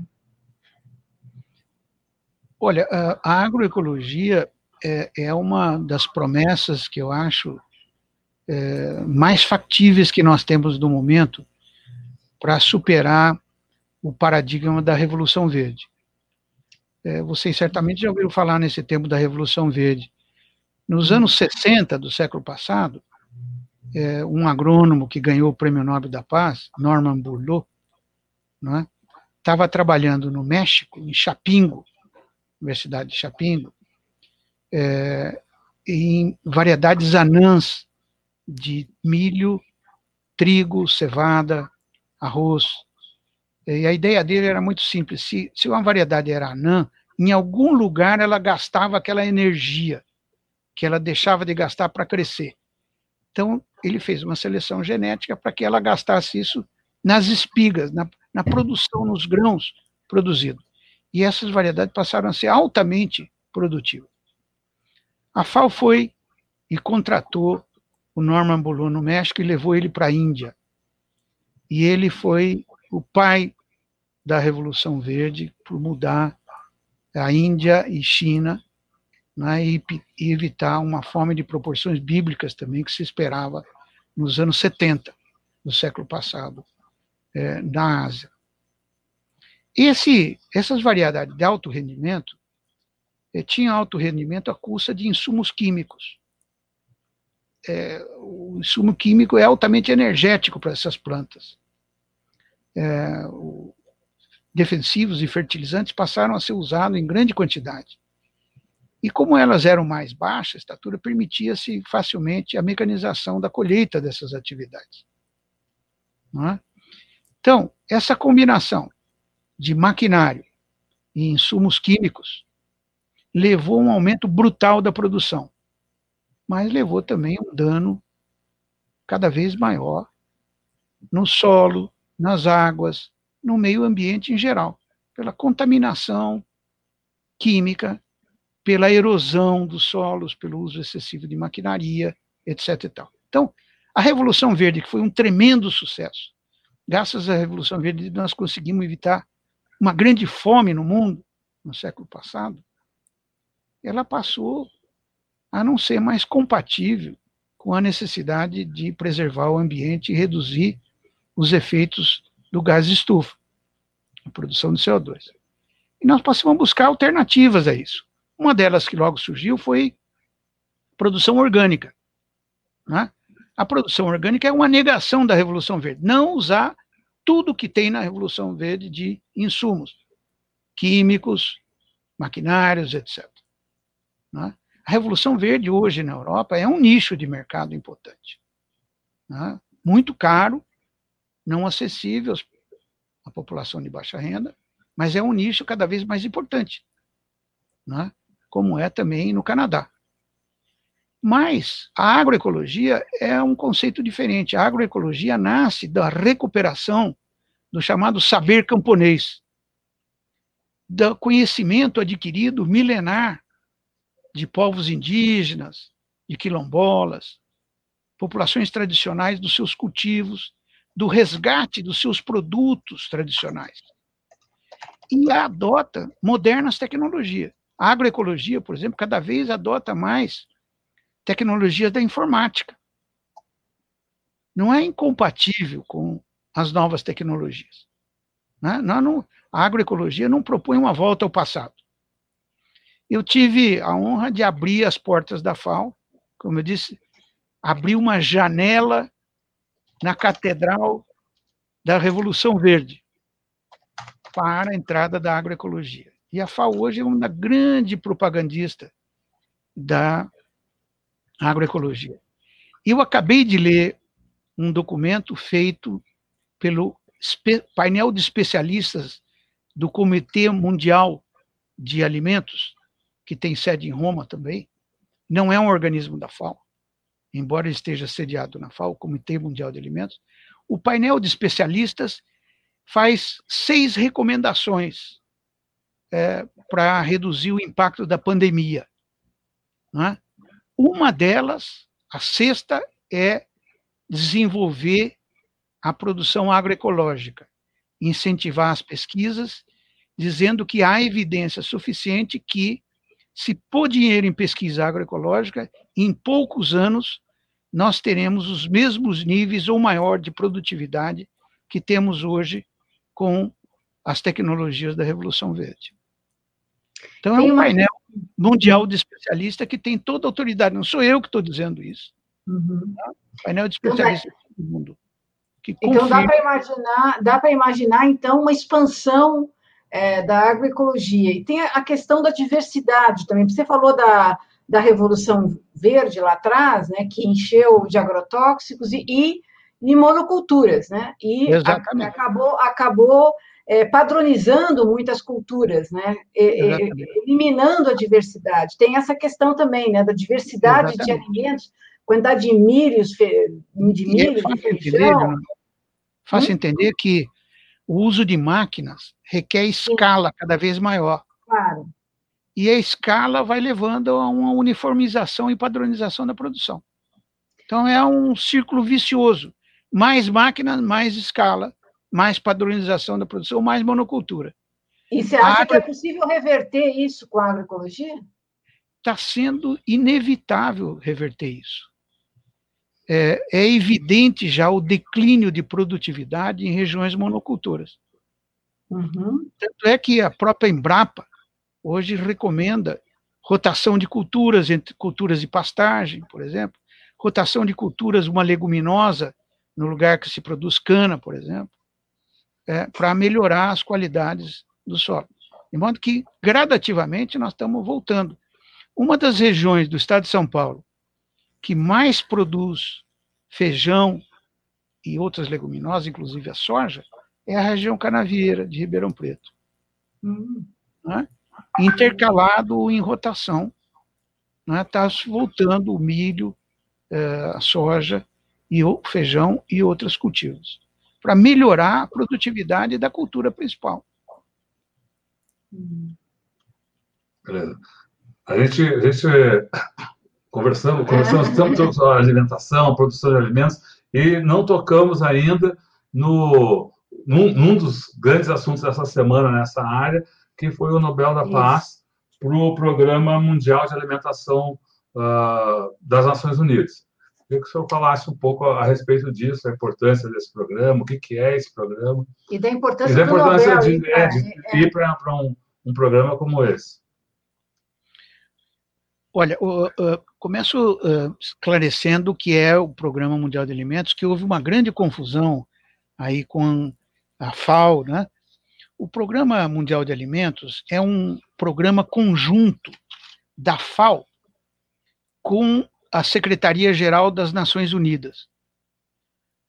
quem aponta, quem apontou David Beasley, que é o secretário executivo do PMA, foi uh, uma ação conjunta minha com o Guterres, né, secretário-geral. Mas o Programa Mundial de Alimentos ele tem uma completa autonomia operacional e financeira. Ele era um departamento da FAO, era o departamento de emergências da FAO até os anos 60, até o início dos anos 60. Em 61, houve uma grande crise e precisou operacionalizar com mais rapidez, com mais flexibilidade, e as regras da FAO, muito burocráticas, não permitiam. Então se criou um programa independente, mais flexível, que tem maior liberdade operacional de comprar e vender produto. O PMA compra muito produto, inclusive compra produtos do Brasil, comprava, não sei se compra ainda atualmente, né, da agricultura familiar para vender na África, para ou entregar populações carentes em outros lugares. Então, o PMA tem essa capacidade. Ele atua diferentemente da FAO, que atua em todos os países do mundo. A FAO tem 197 países afiliados, mais que as Nações Unidas. O Programa Mundial de Alimentos atua em cerca de 80 países, que são os países que estão sofrendo situação de crise alimentar, ou emergência alimentar. Seja porque está em guerra, conflito interno, seja porque sofreu um terremoto, uma inundação, uma seca. O PMA atua em situações de crise alimentar e de emergência. E ele ganha o prêmio basicamente porque, quando todo mundo parou na pandemia, o PMA estava lá presente, socorrendo quem mais precisava nos países de emergência. Eu devo confessar que, quando era diretor da FAO, em 2018, nós fizemos, junto com o PMA, junto, eu e o Beasley, um lobby para ganhar o prêmio Nobel, em conjunto, porque nós achávamos que queríamos um Nobel contra a fome. É, e uh, conseguimos ser indicado, conseguimos entrar na disputa final, tivemos alguns votos, mas não fomos escolhidos. E esse ano o PMA foi escolhido merecidamente né, por ter levado adiante essa luta nos lugares que mais precisavam, nas situações mais difíceis. Agora, uh, há também um significado político claro. aí, geopolítico, na, na designação desse, desse prêmio para um programa como esse, exatamente no momento em que o governo da maior potência mundial está uh, uh, trabalhando no sentido de desgastar não só programas internacionais, como os grandes organismos internacionais de, de não vou dizer nem de regulação, mas de, de, de arrumação das relações entre os povos, desde as Nações Unidas até a OMS. O grande contribuinte do Programa Mundial dos Alimentos é exatamente os Estados Unidos. Pois é. E foi o único programa das Nações Unidas que o uh, Trump uh, pessoalmente se comprometeu e deu dinheiro. É? É, é verdade que o diretor é um americano, mas foi fortemente apoiado pelos republicanos, pelo Congresso dos Estados Unidos, de maioria republicana, e pelo presidente Trump, a dotação de emergência para o PMA combater a fome é, nesses países. Isso tinha a ver também com uma forma de escoar os excedentes de produção da safra americana. Sempre foi uma saída, né, distribuir produtos, o trigo, o milho, a soja americana, excedentes né, via o Programa Mundial de Alimentos. Mas acho que isso não tira absolutamente o mérito do é, Prêmio Mundial da Paz ser dado a uma organização que combate a fome. Eu queria lhe perguntar sobre a, a justamente a repercussão internacional é, do governo Bolsonaro, que tem sido extremamente negativa em todas as áreas, e que na, nessa área de alimentos, de exportação de commodities, tem se falado muito em boicote ao Brasil, por conta tanto de desmatamento, quanto, quanto enfim, conjunto da ópera aqui do governo brasileiro, a postura contra os direitos humanos, de apoio à tortura, então isso tem gerado uma, é, um repúdio internacional que em alguns lugares está se transformando em boicote. Como é que o senhor vê o futuro disso? É, o Brasil já foi dito que se transformou num par internacional. É, isso pode ter reflexos para a agricultura brasileira, que pode ter mercados fechados em razão dessa, dessa posição absolutamente é, abjeta do governo Bolsonaro? Sem dúvida. É, já estamos tendo, né? É, já houve há poucas semanas, há poucos dias atrás, uma votação na verdade, é uma votação simbólica do Parlamento Europeu rejeitando o acordo com o Mercosul. É, é uma, uma atitude política, por enquanto, esse não tem, não é uma votação definitiva de recusa, né, mas é um aviso dos parlamentares europeus de que não aprovarão o acordo é, com o Mercosul enquanto persistir essa política deliberada é, de destruição do meio ambiente e, e, de passar a boiada, como foi dito pelo próprio ministro é, do meio, de, meio ambiente do governo Bolsonaro. Né? É, nesse, é, nesse situação, é, eu acho que a médio prazo o Brasil deverá perder não apenas investimentos, estamos vendo já grandes bancos se recusando a botar dinheiro, investidores estrangeiros se recusando a vir ao Brasil, o Fundo Amazônia deixou de receber recursos da Noruega e da Alemanha, né, é um fundo muito importante para a preservação ambiental na Amazônia, e outras retaliações que nós deveremos sofrer é, por uma situação é, que não é apenas é, desconfortante, uma situação difícil de entender, e só se entende por uma solidariedade de classe eu diria, né? Porque quem está desmatando não é exatamente quem está exportando. Né? Há uma diferença nisso. É, não, são, não são todos os exportadores, não são todos os produtores do agronegócio é, que são responsáveis pela queima do Pantanal, que são responsáveis pela destruição da floresta amazônica, etc. É? a grande parte do agronegócio que não depende disso para sua produção, que é feita em áreas longe de desmatamento e, pelo contrário, que tem áreas preservadas dentro das reservas legais, proteção ambiental. Né? É, obviamente, há, como uh, em todo saco, há sempre aquelas batatas podres. Né? O grande problema é a recusa do agronegócio em apartar, né, principalmente dos organismos de classe, em apartar, identificar e apartar esse lado podre. Né?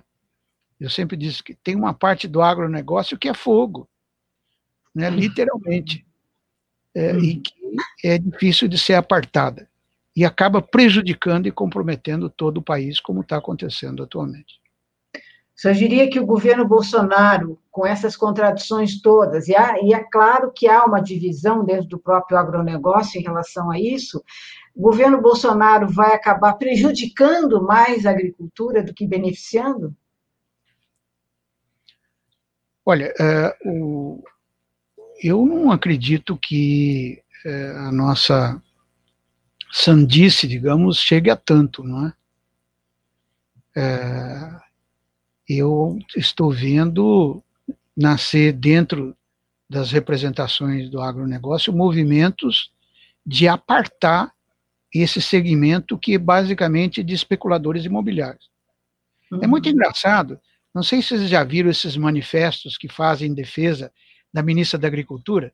Sim. Dá uma olhada, às vezes, quem assina lá. Estão todos né, uh, os setores representativos do uh, setor imobiliário.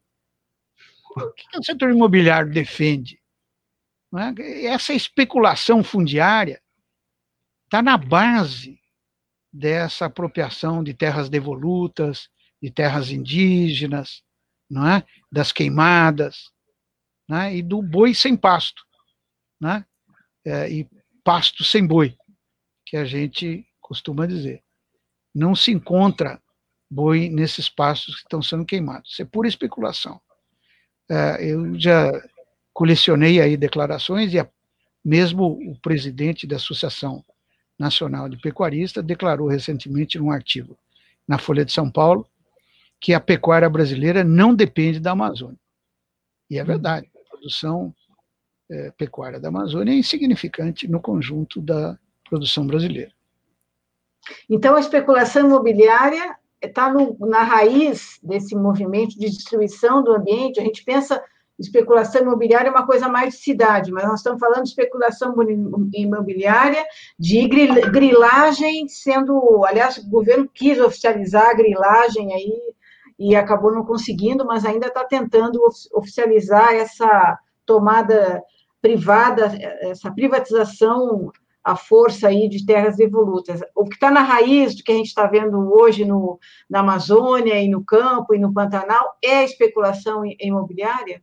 Exatamente, exatamente. É a apropriação privada de terra pública, né? de uhum. terra indígena, terra devoluta. Né? É isso que está em questão. Passar uma lei aí mais favorável para facilitar esse processo de grilagem, e nada melhor do que desmatar, que é a terra limpa. Né? É aquela uhum. história do pãozinho, não sei se você sabe. Né? É, pão, pão com manteiga, dois reais. Né? Pão, um real. Pão sem manteiga, dois e cinquenta. Porque custa muito tirar a manteiga. né? É a mesma coisa, tirar a floresta custa. E isso é feito nessa forma de desmatamento, grilagem é, selvagem que nós estamos vendo. Como o senhor, o senhor vê a reação a todo esse processo, seja a questão da terra, seja a questão do ataque à segurança alimentar? O senhor falou do, do instituto que está tá sendo criado, da, da, dessa reunião do conselho. Há mais na sociedade movimentos populares, os partidos são refratários a isso, são abertos a essa discussão. Enfim, como o senhor vê a reação a todo esse ataque uh, que o país e a sociedade sofrem? Eu, Rodolfo, eu diria que isso está muito incipiente ainda. É? É, o Brasil, na verdade, é, descuidou do combate à fome. A sociedade brasileira descuidou do combate à fome. Achou que o problema estava resolvido, tirou, saiu do mapa da fome, não volta mais. Está aí a prova, nós estamos exatamente criando o Instituto Fome Zero para mostrar que precisa manter essa vigilância permanente. Né? A gente come todo dia. Né? Precisa ter esse programa presente. Né? Então, eu diria que a reação hoje existe mais nos meios acadêmicos, né? existe uma rede, é, o Pensan, é, que tem, inclusive, estão tá disponíveis aí na internet, é só dar um Google aí, Pensan com dois S, tem uma rede enorme de especialistas que discutem as políticas de segurança alimentar, agora está tendo um grande debate sobre esses números do IBGE, né? é, existe uma articulação é, do antigo Conselho, dos componentes do antigo Conselho, liderada pela ex-presidente é, do Conselho, Elisabetta Recini, para organizar que ela preside a, um grupo que está organizando a Conferência de Segurança Alimentar e Nutricional, né, como eu já anunciei, que deve é, se realizar no próximo ano, se for possível, ou assim que for possível, presencialmente ou virtualmente. São formas de resistência, mas, obviamente, essa resistência ainda tem muito para ser organizada. Nessa sexta-feira se celebra o Dia Mundial da Alimentação. Haverá comemorações em todo o mundo. O mundo está preparando um grande é, conferência mundial, um summit, para outubro dia 16 de outubro de 2021, exatamente daqui a um ano. Eu sou um dos membros desse é, pessoal que está organizando. Eu tive o prazer de entregar a proposta desse summit ao é, Guterres, em Nova York, no ano passado, quando nós nos demos conta que nós estávamos indo de marcha reta, estavam aumentando o número de gente com fome, em vez de diminuir. Então, o Guterres aprovou, o summit vai sair em 2012. E isso prevê uma grande mobilização popular em todos os países. Não é só o Brasil que está em retrocesso. Nós estamos mais, nós estamos mais acelerados por esse desmonte das políticas e por essa incrível administração que não considera a fome um problema no país. Né? Mas está difícil, nessas condições de pandemia, organizar a sociedade é, para essa defesa. Sexta-feira nós vamos ter uma amostra de quão difícil é isso. Mas eu, Rodolfo, eu repito sempre a frase que eu vi: só perde quem não luta. E nós estamos na luta para reconstruir essas políticas de segurança alimentar e nutricional e voltar a tirar o Brasil do mapa da fome. E para isso o Instituto Fome Zero espera receber sua, espera poder dar sua contribuição. Amanhã nós lançamos um manifesto. Eu agradeço muito sua oportunidade de abrir o programa para eu poder falar desse tema na véspera de lançar um manifesto. Amanhã estará disponível na nossa página na internet que leva o nome institutofomezero.org.com. Uhum. Não, eu só queria ser um pouco mais específica sobre as propostas.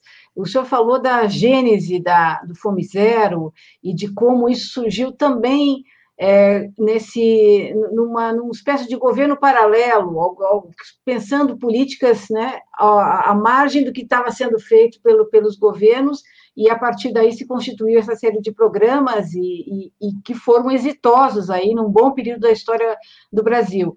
Se por acaso o, houvesse uma mudança de governo no Brasil é, imediata, quais seriam as, sei lá, as principais medidas, as cinco, três, cinco medidas principais para serem tomadas imediatamente para enfrentar e reduzir e atacar o problema da fome de maneira é, emergencial já? Eu diria que, como já fizemos anteriormente, né, é, o governo Itamar, que entrou na crise do governo Collor, a primeira uhum. coisa que fez foi pegar aquela turma do Betinho, que estava fazendo uma campanha, e dizer: olha, chega de campanha. Campanha é um negócio episódico. Ninguém aguenta campanha todo dia. Ninguém aguenta ir para a rua coletar a cesta básica todo dia. Né? vamos fazer um conselho com um local para sentar lá no Palácio do Planalto e assessorar o presidente a tomar medidas. Então, a primeira coisa é recriar o Conselho, né, com ampla participação da sociedade civil setor privado. Como eu disse, não é o governo que acaba com a fome, é a sociedade que tem que se conscientizar desse problema, acabar com a fome. O segundo é fortalecer o programa de transferência de renda. Nós vamos estar saindo da pandemia numa situação catastrófica. Então, nós precisamos de um auxílio emergencial que vire um Bolsa Família fortalecido, robustecido. Aliás, não devia ter feito auxílio emergencial, devia ter ampliado o Bolsa Família, porque auxílio emergencial deu problema no falta do cadastro. Um monte de gente meteu a mão, se inscreveu quando não precisava. Quando tem um cadastro único, já pronto, era só ter ampliado esse cadastro.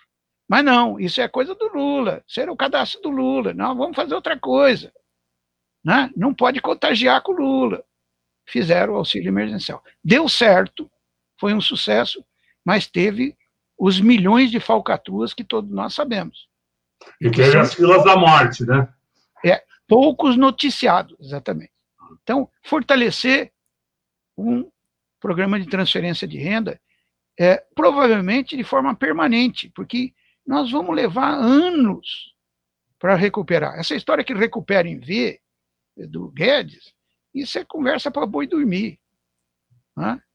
É, os países hoje do primeiro mundo estão falando na recuperação em K, que é vai e vem, pelas idas e vindas da segunda onda e possivelmente de uma terceira onda, até que a maioria da população seja vacinada e crie exatamente né, é, o efeito de rebanho, imunidade de rebanho.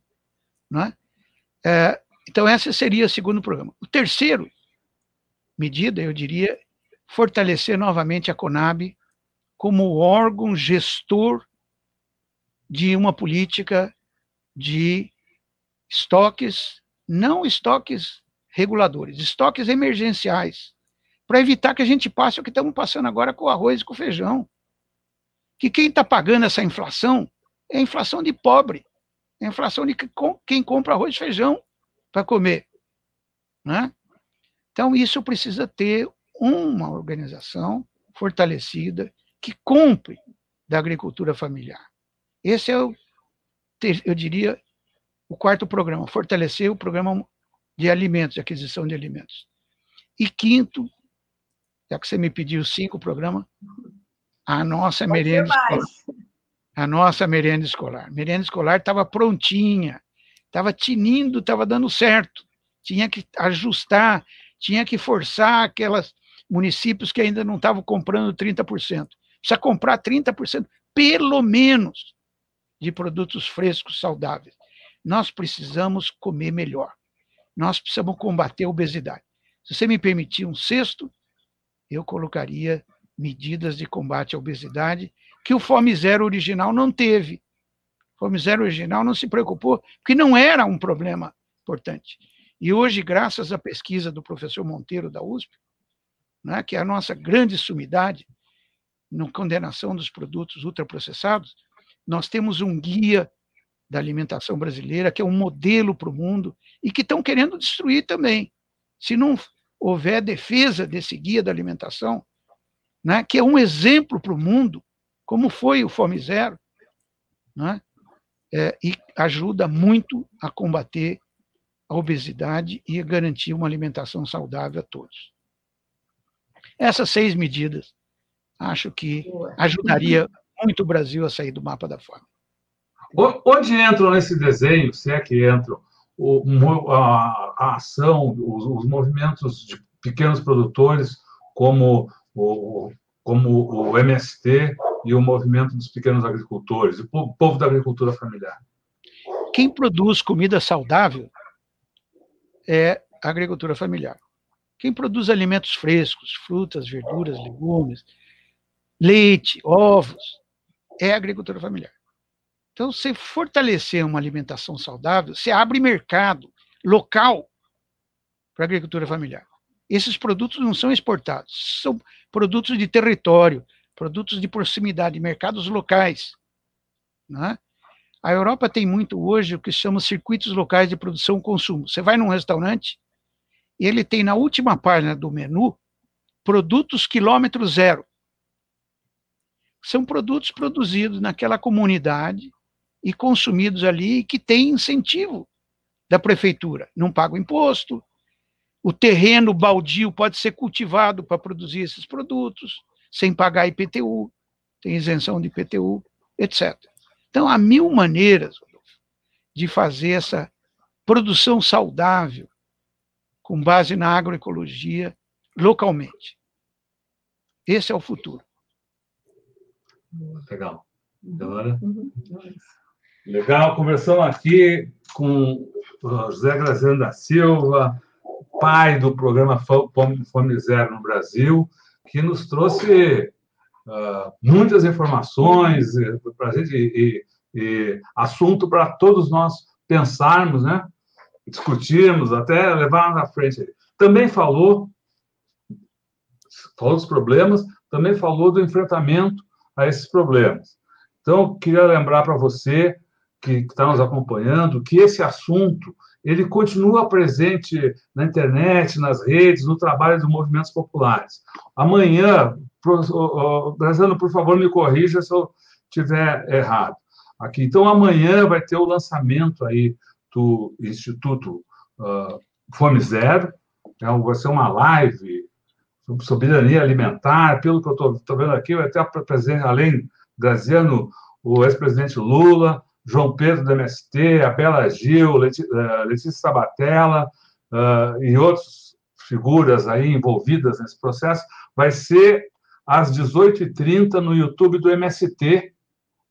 O, foi o, o, a, a pós-divulgação que eu vi. Talvez tenha outras, se quiser citar, uh, também pode citar. E, e. Oi? Se me permitir, Rodolfo, Diga. esse é, um, é, é uma atividade do conjunto de movimentos populares que estão celebrando a luta contra a fome. Uhum. É? E por uma alimentação saudável, que vai ser na sexta-feira, que é o Dia Mundial da Alimentação. Amanhã também, de forma independente, um grupo de pessoas lança um manifesto chamado Manifesto Fome Zero, é, que lança o Instituto Fome Zero, e que vai uhum. estar disponível num site, se me permitir, é www.institutofomezero.org. Isso está no ar amanhã, é, o manifesto e um press release que nós vamos divulgar e um hashtag que é o traço da velha Instituto Fome Zero. Beleza. Beleza. Então tá aí, a informação mais precisa aí. Então, fique de olho aí na hashtag Instituto Fome Zero. Uhum. E antes de a gente se despedir, lembrar, quero lembrar você que essa uh, entrevista não só fica disponível aqui no nosso canal uh, no YouTube, no Tutameia TV, mas você encontra reportagens sobre ela, destacando os principais pontos levantados aqui pelo, pelo Graziano no nosso site, o Tutameia, o endereço é tutameia.jor.br. E agora a gente queria convidar o Graziano a que dê a sua mensagem de despedida aqui hum. dessa conversa, mas também sem, sem perguntas, sem a, com o terreno livre aí. A palavra é sua, Graziano. Muito obrigado pela sua participação. É, Rodolfo e Leonora, eu que agradeço essa oportunidade. Acho que foi uma conversa muito agradável. Não tinha me dado conta, mas são quase nove horas. Pois é. Foi uma conversa muito agradável. Eu queria enfatizar essa preocupação que nós que estamos lançando o Instituto Fome Zero temos nesse momento. A política de segurança alimentar e combate à fome é uma tem que ser uma política de Estado permanente. Ela está é, na Constituição, é uma obrigação constitucional. Ela é para todos os brasileiros, não é só para pobre, não é só para rico. E ela não cuida só de quem está com fome, ela cuida de todo mundo que se alimenta mal, da má nutrição. E a má nutrição inclui a obesidade. A obesidade hoje é um dos traços mais marcantes e cruéis da nossa pandemia e do coronavírus. Os obesos estão morrendo, mas a morbidade é muito maior porque se associa a obesidade a doenças cardíacas, a diabetes, uma série de outras doenças não transmissíveis. Nós estamos virando uma geração de obesos. Não é porque nós comemos muito, é porque nós comemos mal. E para isso, precisamos defender o IDEC, a rotulagem dos produtos, o guia brasileiro que condena o consumo de alimentos ultraprocessados, em favor de produtos saudáveis, produtos naturais, produtos frescos. É? Podemos comer o nosso macarrão, a nossa pizza, mas vamos também comer frutas e verduras. Pelo menos 400 gramas de frutas e verduras por dia, para poder ser uma dieta considerada saudável. Essa é a regra universal. Muito obrigado pela oportunidade. Um grande abraço aí para vocês. Obrigada. Legal, obrigado. Obrigada. Boa noite, Graziana. Boa noite a você aí. Tchau, tchau. Até a próxima.